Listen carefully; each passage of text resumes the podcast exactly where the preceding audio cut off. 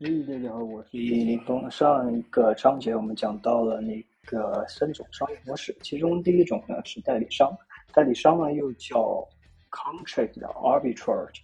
呃，这里的词的 arbitrage 我觉得是非常有意思的一个词，它可能没有对应的中文单词。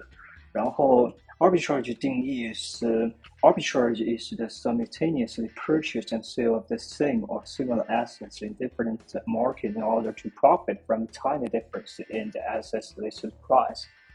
呃，也就是说，arbitrage 这个动作就是同时买和卖，在而在买和卖的过程中呢，你能够获得价差的利润。通常来讲呢，这个 操作是没有风险的，所以。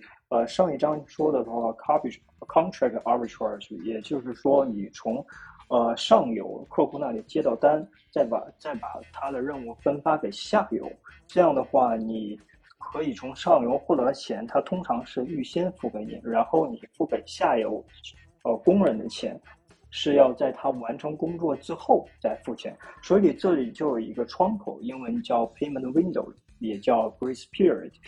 然后在这个窗口的话，你可以把这个钱积累到你自己的钱包里，这样的话，你可以用它来去投资或做一些呃比较风险低的有收益的东西，你还是可以赚一些钱的。呃，and from this time on, I'm gonna switch to English. I think arbitrage is very uh interesting idea, and especially in finance. Uh, for example, in uh in forex exchange, um, um, many many institutes use complex arbitrage uh, strategy to to, to exchange uh, to buy and sell uh, one, one currency to another at the same time and make a tiny profit, maybe a huge profit. That uh, I think the technology or the uh, the method usage is not uh, the most important. The most important is you are smart or first enough to find this kind of opportunity.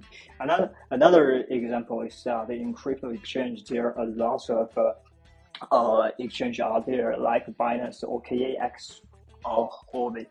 Uh, there is maybe uh, a price difference in different countries or in different exchanges.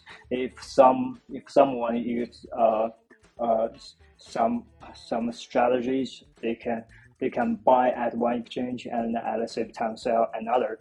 Uh, so uh, if we ignore the the, the fees that uh, we trade with these uh, commodities, we can be sure that you can profit securely.